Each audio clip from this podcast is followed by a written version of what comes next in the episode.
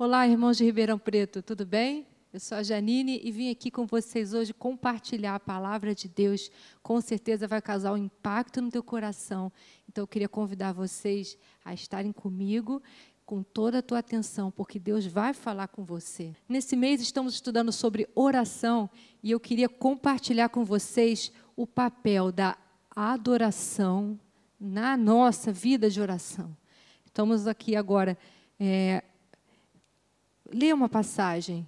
Queria que você pegasse a sua Bíblia lá e abrisse em 2 Crônicas 20.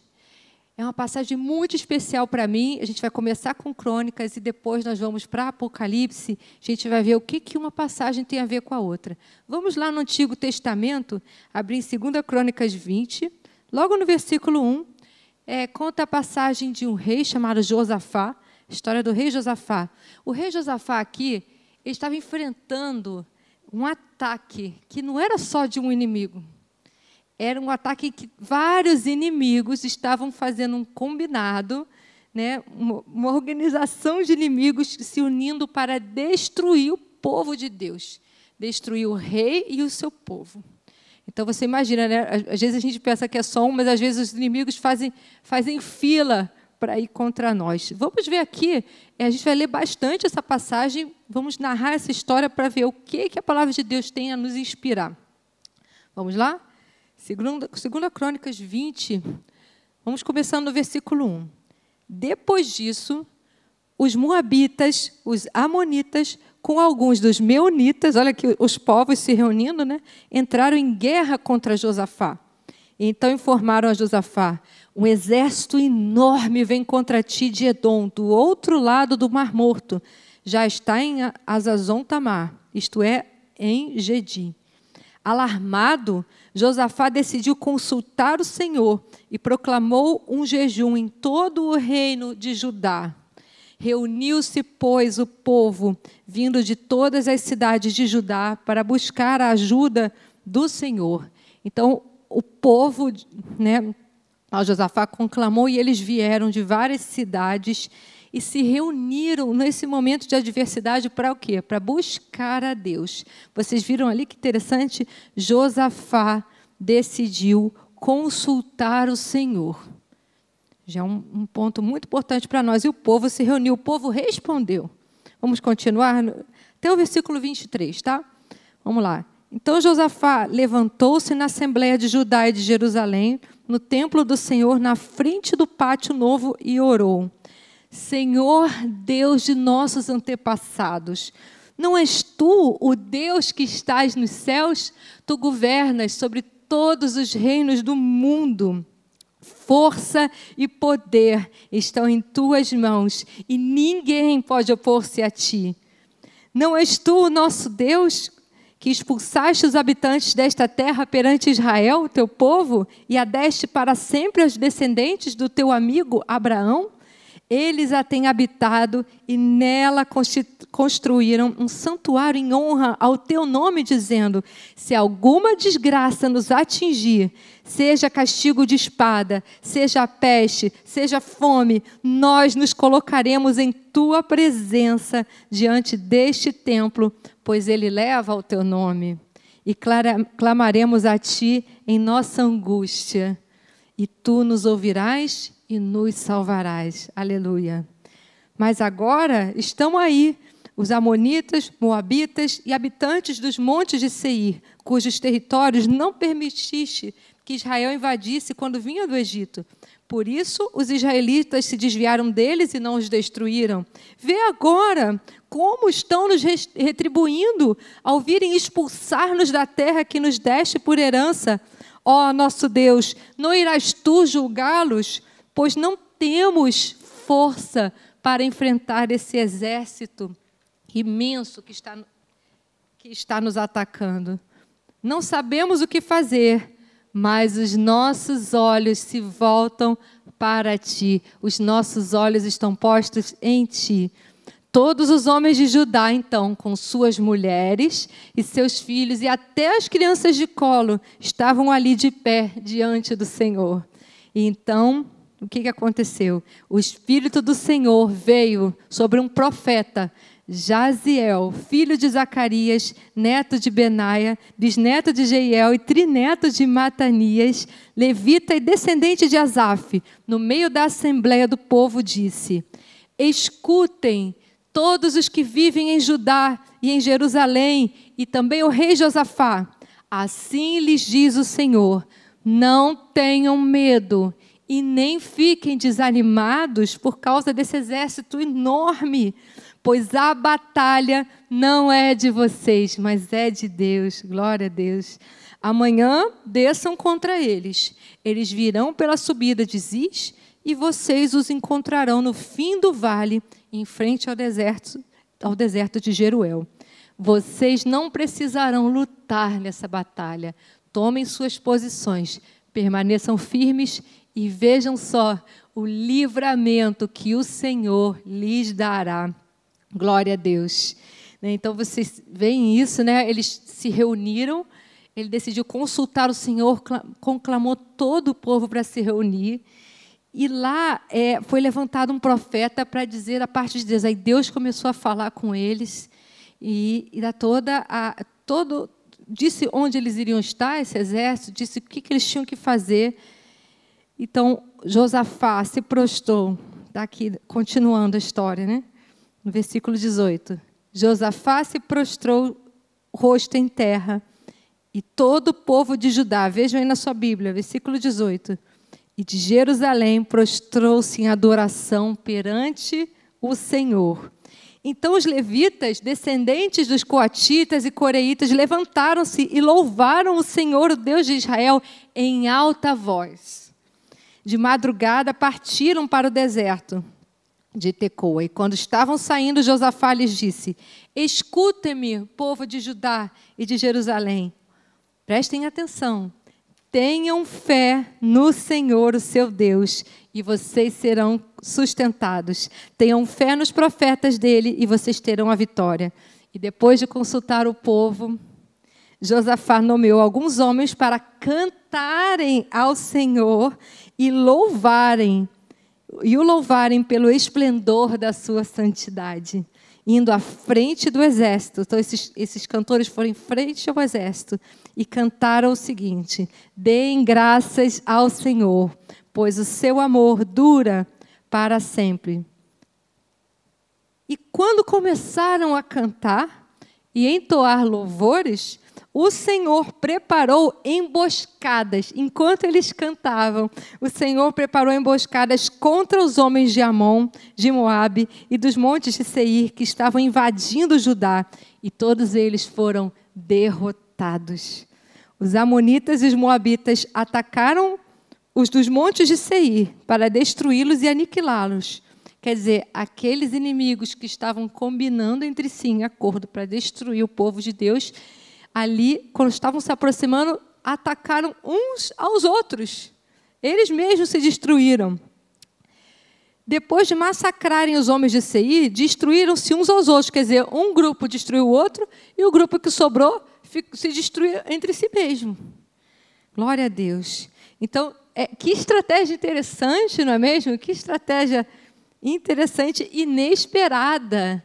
O povo de Deus venceu um exército inteiro de uma forma inusitada, através da adoração e da oração. Pense bem, é, no natural eles poderiam orar assim: é, Senhor, me diga que espadas devemos usar. É, que treino militar eu devo dar ao povo, porque eles não são treinados. Então, me dá, Senhor, a instrução de que treino, como é que eu chego, qual é a tática militar. Eles não perguntaram passo a passo. Quando o rei Josafá decidiu consultar ao Senhor, ele decidiu buscar a face de Deus, a santidade de Deus. Então, a gente no natural não entenderia de forma nenhuma, mas nós vimos uma coisa, que eles venceram. Eles venceram por causa de uma postura de adoração, de louvor.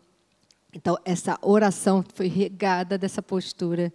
E agora nós vamos ver o que, que isso tem a ver com uma passagem Abra aí sua Bíblia lá no final agora, Apocalipse 5. Mas deixa lá essa passagem de 2 Crônicas 20 já marcada, porque pode ser que a gente volte lá. Mas vamos lá agora, Apocalipse 5. Eu vou ler aqui com vocês, vai estar no slide. Apocalipse 5 é, mostra.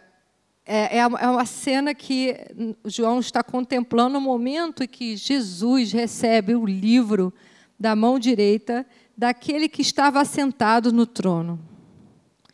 Ao recebê-lo, os quatro seres viventes e os vinte e quatro anciãos prostraram-se diante do cordeiro. Cada um deles tinha uma harpa e taças de ouro, cheias de incenso, que são as orações dos santos. Esse foi o versículo que o pastor Rafael e a Poli me passaram como versículo chave da série, e é um versículo que sempre me tocou muito. Eu sempre fico imaginando a cena eu fico tentando me colocar lá e, a descrição ela é feita para a gente realmente imaginar como tudo se desenrolou. Então aqui o momento é que Jesus ele é o único que foi considerado digno de abrir o livro e retirar selos que iriam descortinar tudo o que acontecer no mundo, né, no fim dos tempos. E aqui vemos que havia quatro seres viventes e anciãos que representam a igreja, os santos. Eles tinham em suas mãos, primeiro, preste atenção aqui o que eles tinham. Cada um deles tinha uma harpa. E o que representa a harpa? A harpa representa a adoração, o louvor. Mas não havia só uma harpa, havia também com eles uma taça cheia de incenso, o incenso, né, que tem aquele aroma suave, aquele cheiro agradável que são as orações dos santos. A sua oração é um incenso agradável diante de Deus. Ele, ele recebe isso como um incenso, um cheiro suave. Então, simbolicamente aqui, eles são adoradores e eles têm na mão também taças que mostram as nossas orações. E eles se colocam como? Como eles se colocam diante do Cordeiro, que é o próprio Jesus Cristo? Porque, porque a figura do Cordeiro mostra a redenção, aquele Jesus Cristo que se entregou. Né, como um sacrifício. Não é maravilhoso? Parem para pensar. Não é o único Deus. Quantos deuses falsos por aí ficam exigindo das pessoas sacrifícios? Mas o nosso Deus, Ele é o único que Ele se tornou o próprio sacrifício. Ele disse: Você nunca vai conseguir dar um sacrifício perfeito, então eu vou, eu mesmo vou me entregar, vou derramar meu sangue em seu favor. Os deuses é, que, que falsos, eles querem sempre exigir coisas de nós. Mas Deus não, Ele se entrega primeiro. E nós, na adoração, o que é adoração? A adoração é uma resposta a esse amor. Ele nos amou tanto que a gente responde a esse amor, adorando e contemplando. Então, diante do cordeiro, eles se colocam com duas coisas, viram? A harpa e a taça de ouro com orações. Então, é adoração mais a oração. São duas coisas juntas que se complementam: a adoração e a oração. Então há sempre um intercâmbio entre elas, uma influência. Né?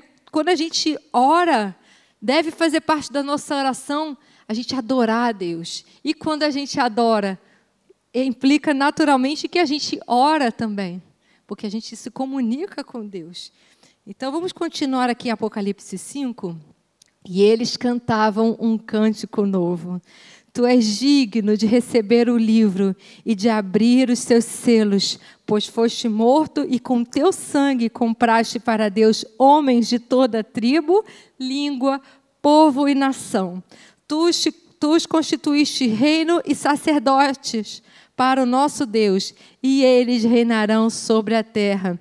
Glória a Deus. Então, para Jesus ali, que ele estava prestes a abrir o livro e descortinar todos os eventos do fim dos tempos, quando ele toma o livro e esses eventos finais estão por acontecer, perceba, as orações dos santos entram e começam a fazer parte disso, né? Começam a fazer parte, se colocando diante dele em oração e adoração, enquanto esses acontecimentos estão por acontecer estão por, por vir. Né?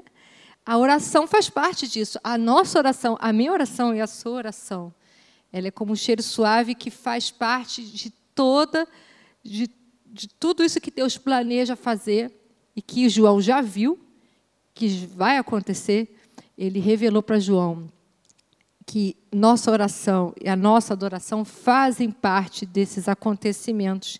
Então, às vezes, a gente acha que Deus vai fazer tudo sozinho, que a gente só espera a posição passiva, a ah, Deus vai fazer. Mas, na verdade, Deus faz tudo com o seu corpo, Deus faz tudo com a sua igreja. Jesus é o cabeça e nós somos o corpo. Então, não é à toa, vocês têm percebido que várias igrejas pelo mundo têm vindo um derramar um avivamento muito grande, um despertar mesmo para um tempo mais intenso de oração, um tempo maior de busca, de adoração, de entrega. Nós temos aí algumas igrejas que já estão é, fazendo, inclusive, mais reuniões de oração, aqui na nossa igreja também. Nós estamos diariamente orando, né, é, de segunda a sexta, às 10 horas.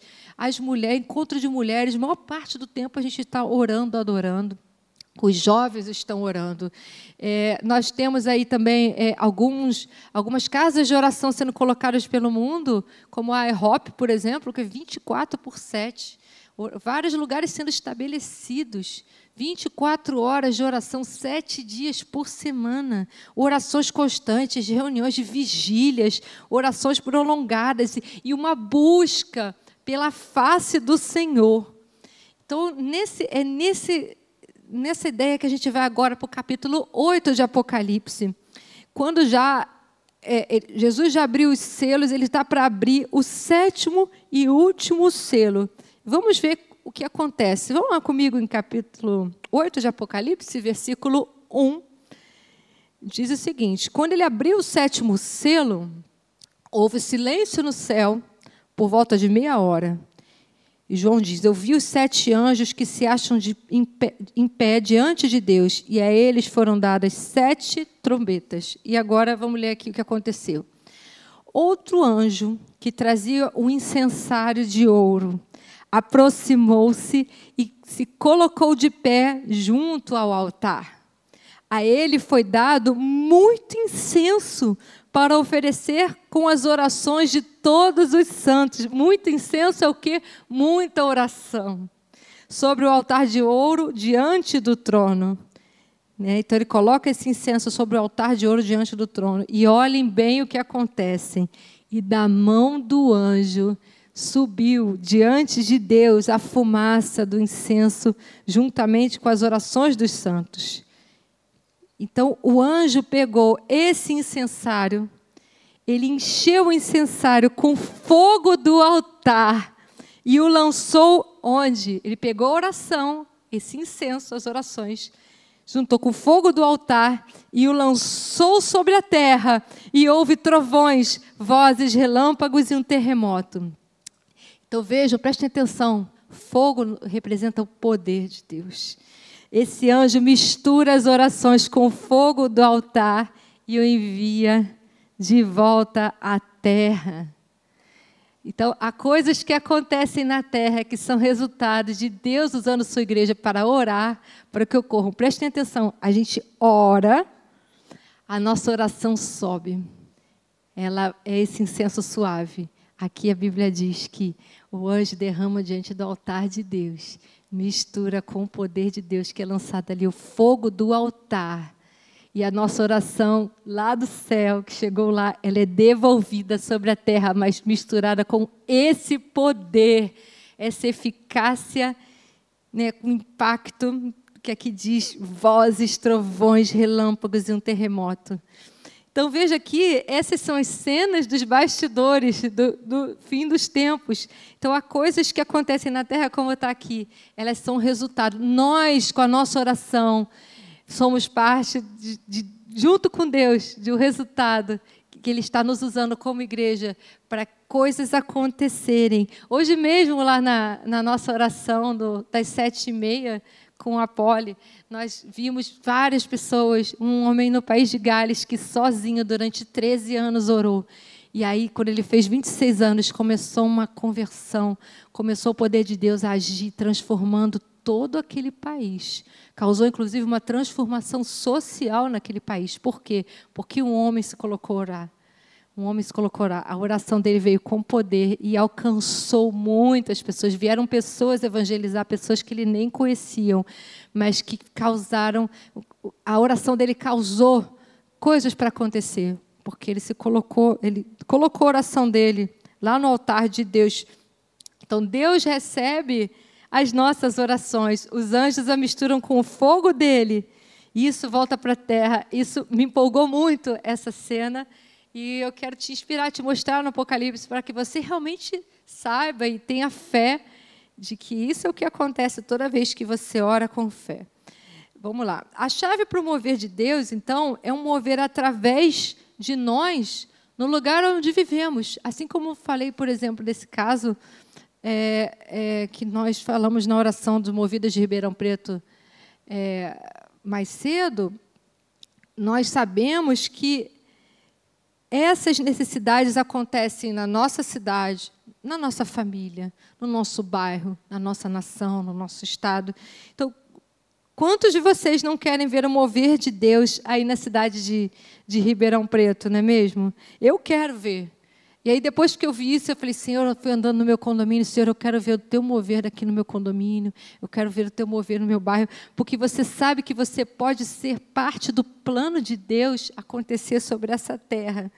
Então, nós precisamos ir além. É claro que nós temos um Deus que Ele supre todas as nossas necessidades, mas Ele nos chama também para ir além, para a gente ir além das nossas necessidades, para que a gente saiba que nós somos parte da execução dos planos de Deus para essa terra. Eu e você faz parte desse plano. Então vamos ver aqui alguns pontos, né?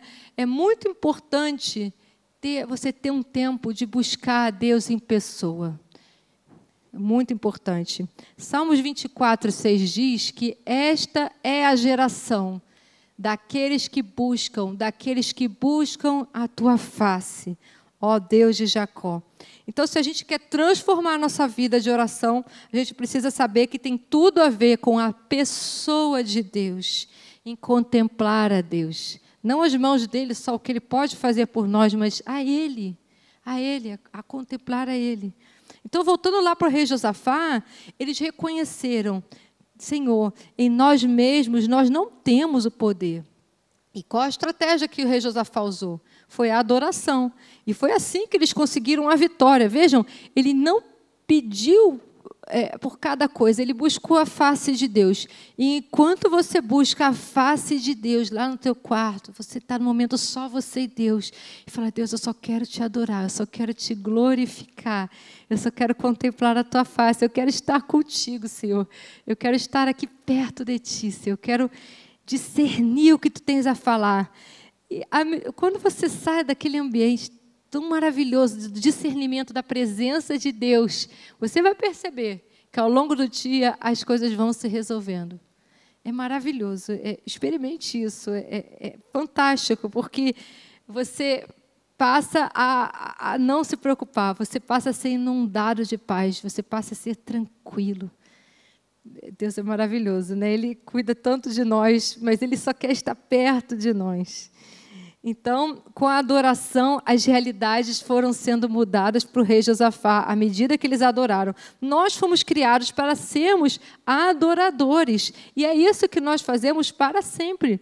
Nós vamos sempre honrar e dar glória ao nosso Deus. Olhem aqui.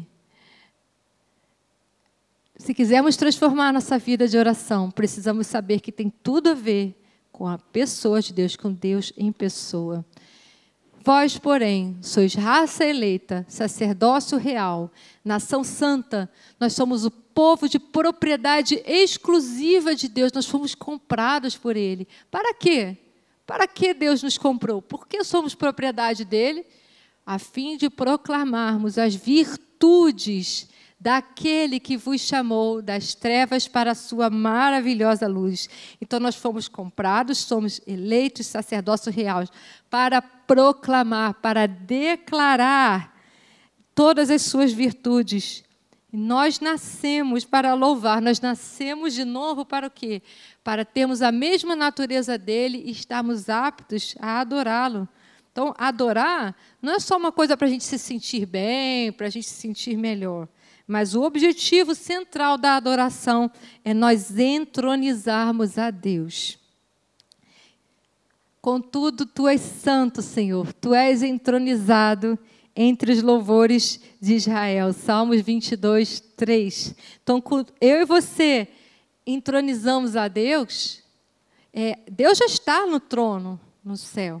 Mas nós estamos colocando Deus no trono do nosso coração. E ele vem e ele se senta nesse trono. E nós damos a ele esse trono toda vez que a gente adora, toda vez que a gente louva.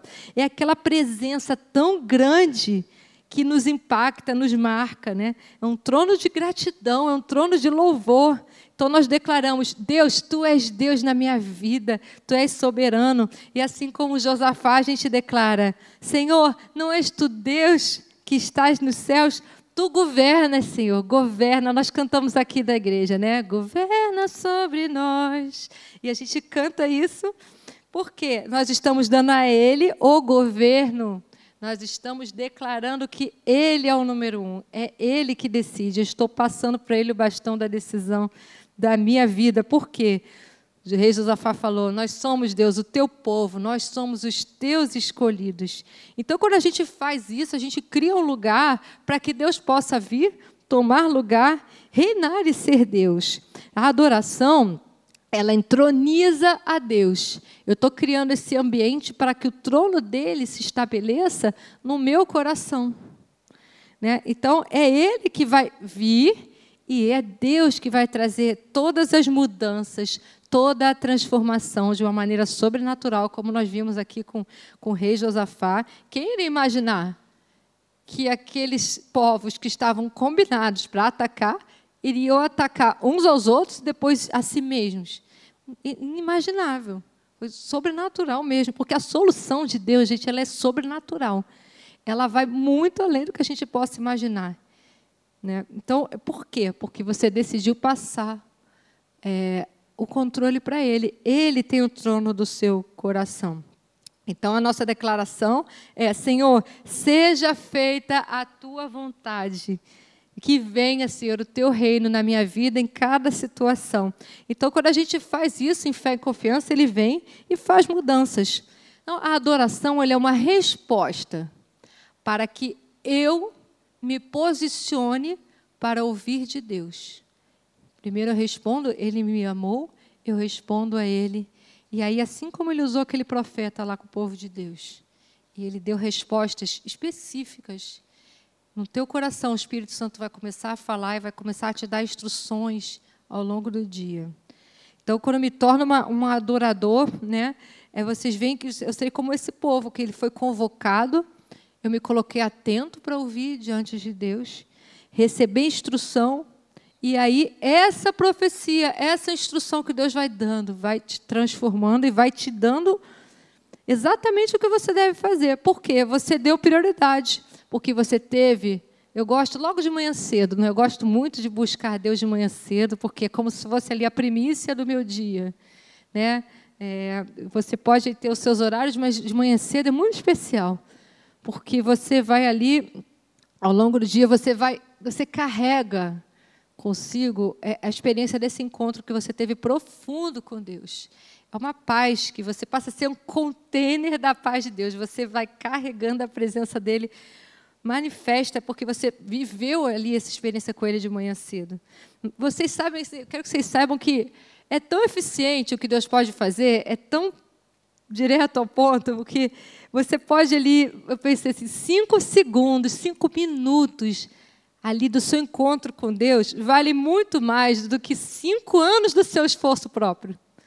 É, é, é, imagina se eles resolvessem, aquele povo de Israel que não tinha um bom treinamento, eram, não tinham habilidades para combater do ponto de vista militar aquele povo, e se eles fossem ali, poderiam ficar anos guerreando e ser completamente destruídos. Mas Deus ali agiu de maneira poderosa porque eles se colocaram nesse lugar de adoração. Então você pode ouvir muitas pregações, frequentar congressos, buscar informações e ler, ler, ler, ler e pensa, nada acontece. Por que nada acontece? porque você ainda não se colocou diante do trono da graça de Deus. Ele, quer ter esse encontro com você, ele quer pegar tudo que você tem ouvido e revelar pessoalmente para você. É assim que você vai fazer. A Bíblia diz aqui em Hebreus 4,16: Acheguemos-nos, portanto, confiadamente junto ao trono da graça, a fim de recebermos misericórdia e acharmos graça para socorro em ocasião oportuna.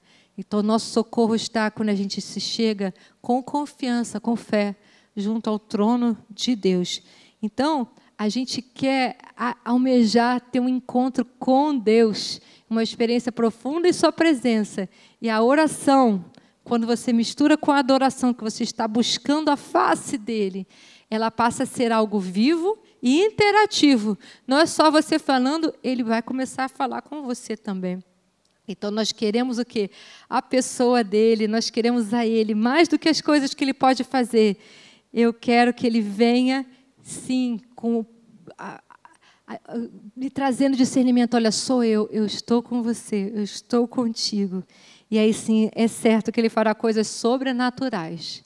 Então, preciso aumentar o espaço de Deus na minha consciência. Como a gente vai fazer isso? A gente está chegando aqui no último ponto, que a adoração, ela magnifica a Deus. Quando Josafá orou, ele orou a um Deus grandioso. Então, quando a gente adora, o que, que a gente está fazendo? A gente está tirando os olhos dos problemas, das coisinhas pequenas, dificuldades, desafios que podem até ser grandes, né? Mas a gente passa a colocar os olhos onde? Fixos em Jesus. A gente coloca nosso olhar nele e colocar nossos olhos e toda a nossa atenção nas preocupações, nos problemas, né, nas perturbações, sabe o que vai acontecer? Que Deus dentro de mim vai diminuindo o espaço dele. As preocupações, os problemas vão ganhando espaço. E ali aquele trono vai diminuindo, vai diminuindo, vai diminuindo, vai ter uma hora que ele nem vai caber nesse trono mais, né? Porque as preocupações estão lotando a minha mente, estão lotando a minha atenção. E aí ele vai ser tão diminuído aos nossos olhos que ele vai estar tão longe. É um lugar que eu, Deus não pode me ajudar. E o inimigo, ele é o enganador. Ele vai fazer parecer com que ele seja maior do que realmente é, porque eu coloquei ele nessa posição. Mas vamos ver o que Josafá disse. O inimigo pode parecer maior do que eu, mas Senhor, eu boto meus olhos em ti. Nossos olhos estão postos em ti. Tu és maior. O inimigo pode parecer a situação maior do que eu, mas quando eu olho para Deus, Deus é maior do que todos esses problemas. Deus é muito maior. E aí os problemas passam a ficar muito pequenos e perdem a importância. Nós não cantamos em tua presença, Senhor. Tudo perde o teu valor, porque tu és sem comparação, não dá nem para comparar. É. Então, o inimigo, ele, ele, ele, vem, mas a gente tem que fazer com que ele fique bem pequenininho, que a nossa atenção seja nada para ele, até sumir.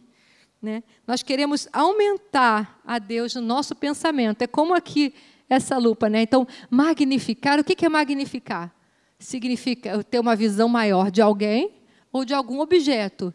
É eu ver mais de perto e com mais detalhes. É você pegar uma coisa que está ali, pequena ainda dentro de mim, mas ela vai passar a ser grande porque eu usei essa lente de aumento. Né?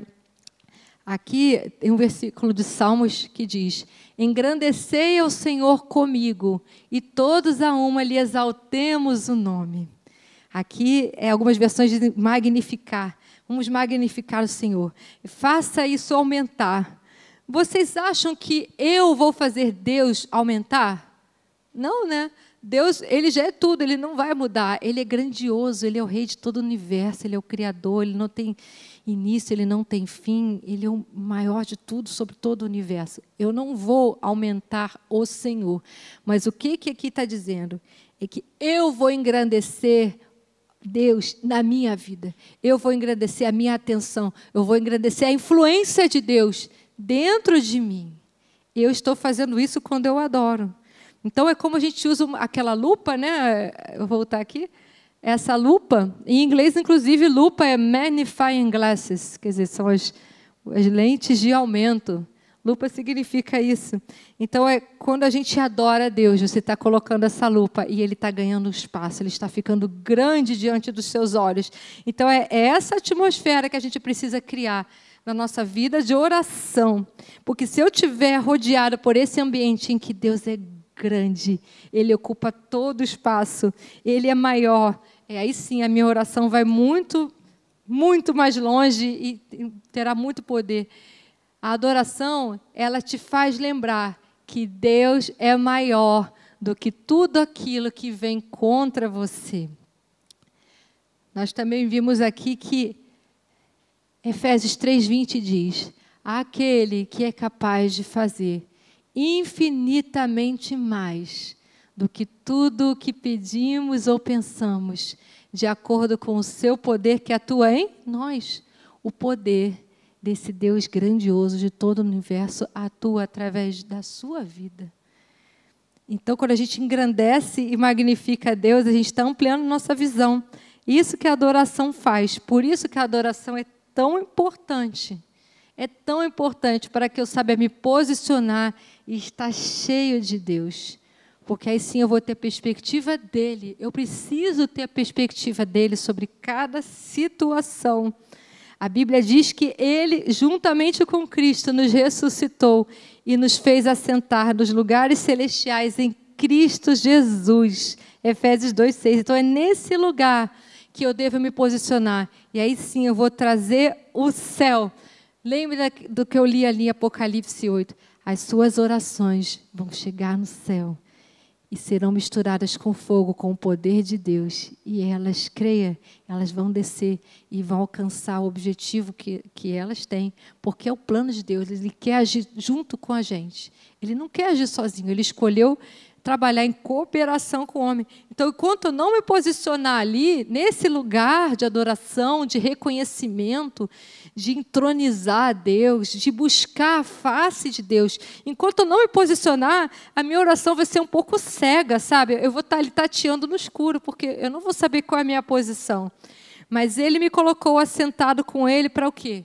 Para que eu e você sejamos inundados, inundados, lotados com a essência dele, com o poder dele.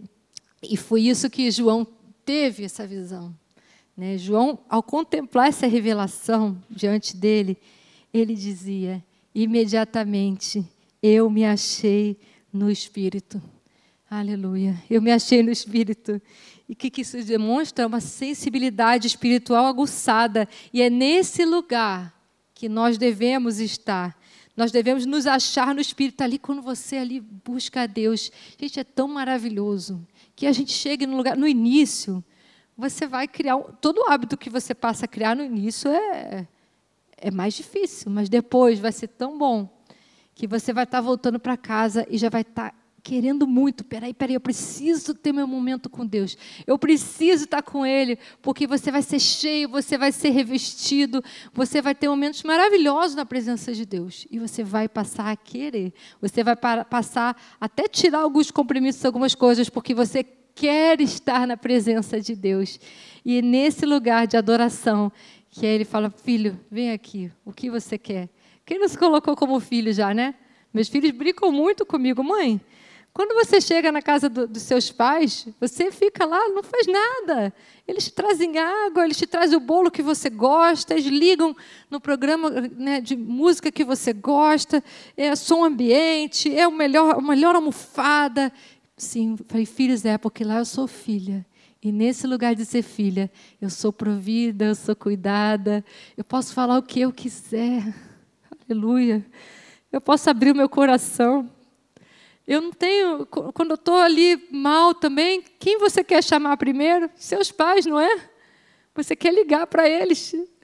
Gente, como adolescente, você passa mal no colégio, que é a primeira coisa. Você não quer a sua professora, você não quer a diretora, você não quer o seu colégio. Você fala, liga para os meus pais. Eu quero a minha mãe, eu quero meu pai. Por quê? Você sabe que eles sabem cuidar de você. E é nessa posição de filho que Deus quer te chamar você ter consciência do que Ele é capaz de fazer por você, de cuidado, de poder, de, de transformação que Ele quer trazer nesse mundo. Ele quer usar os filhos dele como filhos maduros, que sabem qual é a sua missão, como intercessores. Então, é, assim como João se achou no Espírito, que você se ache no Espírito, que você entronize a Deus e busque a Deus incansavelmente. 2 Coríntios 3,18 diz: E todos nós, com o rosto desvendado, contemplamos como por espelho a glória do Senhor. Somos transformados de glória em glória na Sua própria imagem pelo Senhor, o Espírito. Então, nós vamos aqui ter um momentinho que a gente vai praticar. Eu vou convidar você. A Dani está aqui comigo, já já vocês vão ver a Dani, e nós vamos praticar um tempo de adoração. E no final, nós vamos orar. Para que a gente saiba o seguinte: quando a gente contempla a Deus, quando a gente começa a contemplar Deus, a imagem dele, essa imagem dele passa a ser contemplada, é, passa a ser impactante para nós. Ela, nós passamos como um espelho. Eu vejo a ele e eu me vejo como ele é, assim como ele é. Nós somos nesse mundo. Nós estamos aqui para refletir a face de Deus e brilhar. Assim como Moisés passou um tempo na presença de Deus e quando ele desceu dali, o rosto dele brilhava. Por quê? Porque ele passou um tempo com Deus. E isso era nítido, era perceptível. Aleluia. Quero convidar vocês, a gente tem um tempo de adoração, é, a gente ter aqui um, um momento de busca e você possa dizer: Deus, eu te amo, eu te engrandeço, tu és digno, Senhor.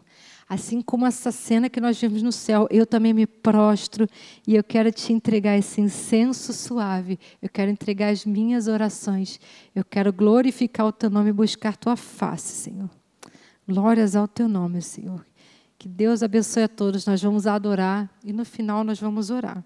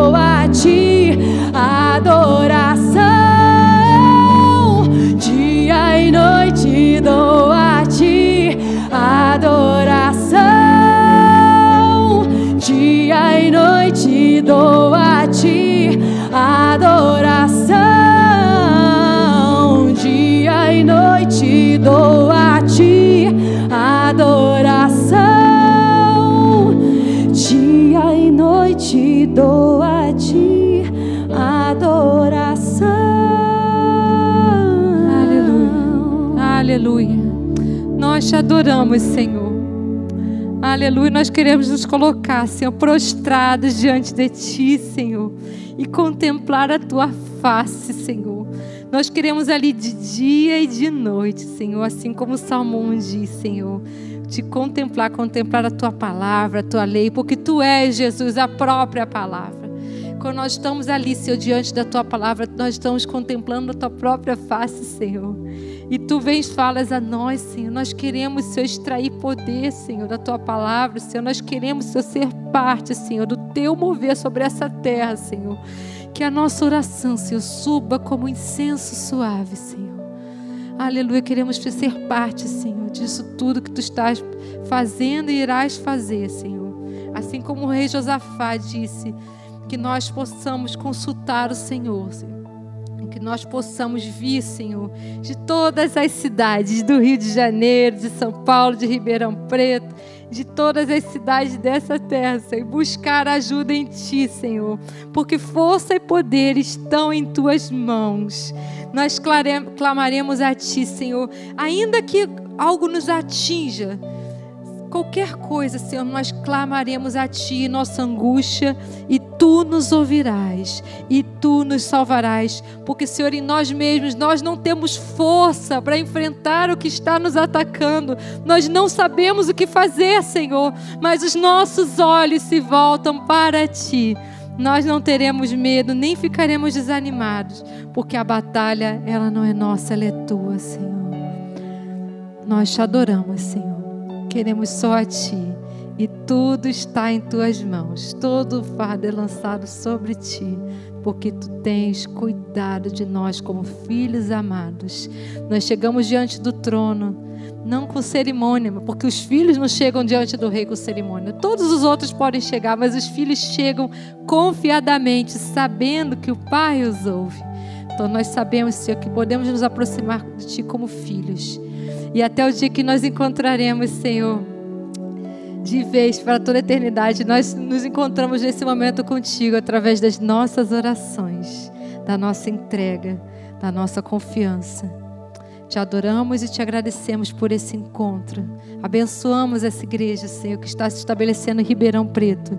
Que cada um dos meus irmãos seja parte do mover de Deus nessa cidade.